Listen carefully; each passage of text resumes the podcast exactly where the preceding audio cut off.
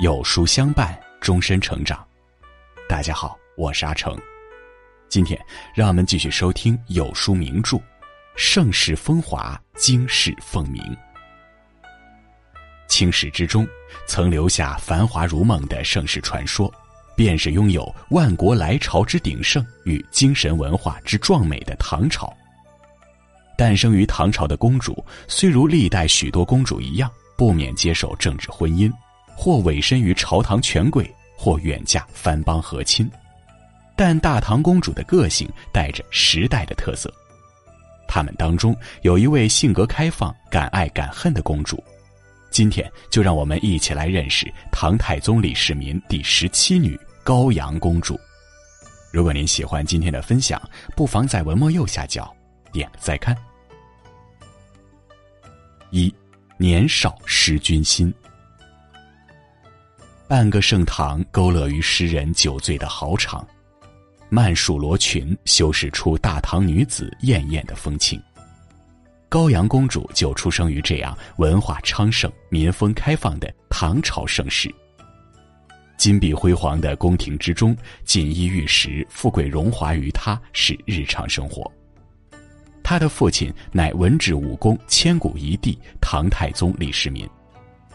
他虽没有流传青史、身居高位的母亲，却能从太宗二十一位公主中脱颖而出，让史书写下一句：“出主有宠于太宗。”其中的“主”指高阳公主。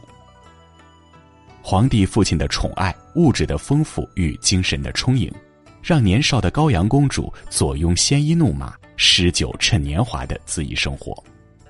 当繁华万千唾手可得，他或许也憧憬过一位满腹才情的如意郎君。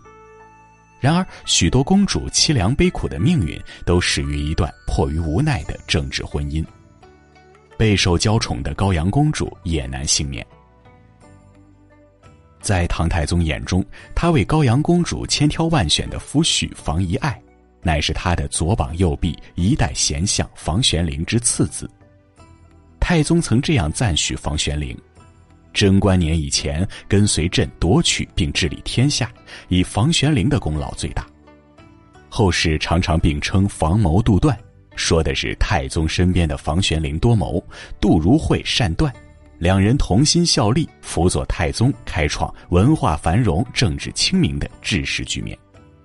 而名相杜如晦的次子杜和是长孙皇后所出城阳公主的驸马。生母地位无法与长孙皇后并提的高阳公主，若无太宗额外的宠爱，反而不会得到房家的姻缘。尽管在高阳公主眼中，名相之后房遗爱实则是豪放粗野的一介武夫，是她所不喜欢的人。天家亲情像一道华丽的枷锁，满眼浮华，却让人不得自由。虽然史书记载，因为高阳公主受到太宗宠爱，所以房遗爱特承恩遇，与其他公主的驸马所受礼遇完全不同。但这并不足以取悦高阳公主。生长在深宫之中的女子，天然对权力富贵有一份敏感。同为庶出公主，襄城公主、东阳公主也嫁与凌烟阁功臣之子，却嫁于长子驸马，能承袭国公爵位。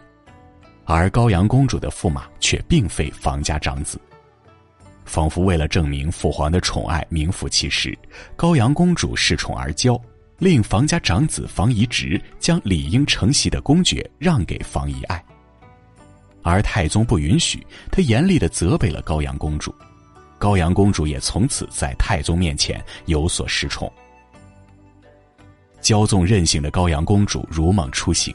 与其让别人来宠爱自己，不如自己宠爱自己。面对生活的不如意，有人妥协，有人迷茫，也有人选择肆意活出自我，大胆遵循内心的渴望。二，千古生死痴情。或许王权高位曾让高阳公主失去选择的自由，或许世俗人言曾将她困于无爱婚姻。但当高阳公主有了心中所爱，她可以无视飞短流长，不顾声名高位，以无与伦比的炽烈与大胆突破一切束缚，只为他心里乐意。那天，高阳公主在封地郊外狩猎，遇见了让她一见倾心之人。《新唐书》中写下，高阳公主对那人是见而悦之，千金难买我喜欢。而让高阳公主一眼万年之人，是一位和尚，名叫卞基。卞基曾帮助著名高僧玄奘翻译经文，编撰《大唐西域记》，影响颇广。才华横溢、温柔儒雅的卞基，符合高阳公主对爱情的一切想象，而高阳公主的热情美丽也吸引着卞基。初尝情爱滋味的两个人，大胆浓烈，更甚于《西游记》中女儿国国王与唐僧。他们真正做到了说什么王权富贵，怕什么戒律清规。这场惊世骇俗的红尘相恋，让诗人为他们写下。巫山云雨入禅房，翻离情深卧鸳鸯。在那间初见的草庐之中，他们在一起了。驸马房遗爱也是知情者，高阳公主赠予房遗爱两名女子和诸多钱财，让他保守秘密，足见高阳公主和房遗爱之间并无真情，只有名存实亡的政治婚姻。可即便驸马愿睁一只眼闭一只眼。公主与平民、有夫之妇与佛门高僧，怎么看这段感情都难以有好结局。聪慧如高阳公主，才高如卞基，又如何不知？可缘分在劫难逃，心动覆水难收。他们甘愿以飞蛾扑火似的虔诚，在一段注定万劫不复的爱情之中沉沦。如果不曾拥有，宁愿抱憾终身，也不会将就。幸而曾经拥有，哪怕片刻欢愉，也能抵天长地久。情到深处，高阳公主相赠卞姬贴身的金宝神枕，只愿睹物思人，了己情思。然而，也是这宝枕引来了祸端。监察朝廷百官的御史发现了卞姬私藏高阳公主的宝枕，作为定情信物。唐太宗大怒，下旨腰斩卞姬，并杀了公主身边的十几位奴婢。高阳公主的爱情以残酷而悲哀的方式戛然而止，徒留刑场的血色与心中的回忆。明知烟火绚烂之后只有死灰一片，明知昙花一现后只有冰冷凋零，选择当下的肆意胜过自己的前途，就只能为此付出沉痛的代价。人最终都要为自己的选择负下责任，承担后果。三，权力富贵谋尽。卞基被太宗所杀，这或许是高阳公主所料想过的结局，但痛苦沉重的让人无法喘息。高阳公主无法原谅太宗，太宗薨逝之时，他没有露出半点哀容，没有流下一滴眼泪。高阳公主的弟弟唐高宗李治登基，为了安抚高阳公主，高宗曾经亲自拜访过高阳公主的府邸。然而，天性骄纵的高阳公主无法放下仇恨，在情场痛失所爱，让高阳公主感受到权力的重要。如果当初她足够强大，是否就能保住自己心爱之人？抱着殊死一搏的决心，永徽年间。高阳公主为谋取房遗直承袭的爵位，诬告他对自己无礼，又让叶廷令陈玄运替他向鬼神祈福、观测星宿，甚至与人结党，预谋夺权篡位。她还是那骄傲放纵的大唐公主，天生就有搅动政坛风云的本领。但历史的天平只会倾向于名正言顺、更有实力的胜者。从房遗直反击高阳公主的诬告开始，唐高宗让长孙无忌调查此事，从而牵扯出高阳公主与房遗爱等几位皇亲贵胄谋反的罪状。驸马房遗爱被诛杀，高阳公主被赐自尽，他们的孩子流放岭南。或许卞姬之死早已带走了高阳公主生的意愿。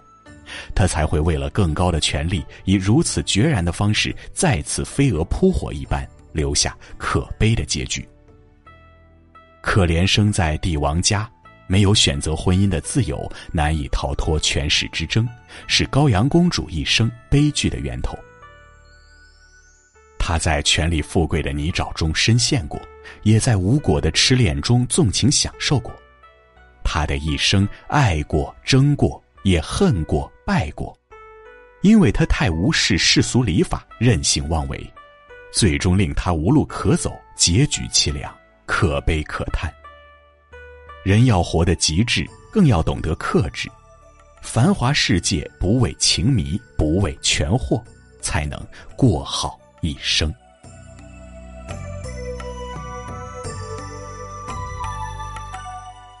好了，今天的文章就跟大家分享到这里了。喜欢名著栏目，记得在文末点亮再看，我们会更有动力给大家带来优质的内容。另外，长按扫描文末二维码，在有书公众号菜单免费领取五十二本共读好书，每天有主播读给你听哦。明天我们一起揭开福康公主的神秘面纱。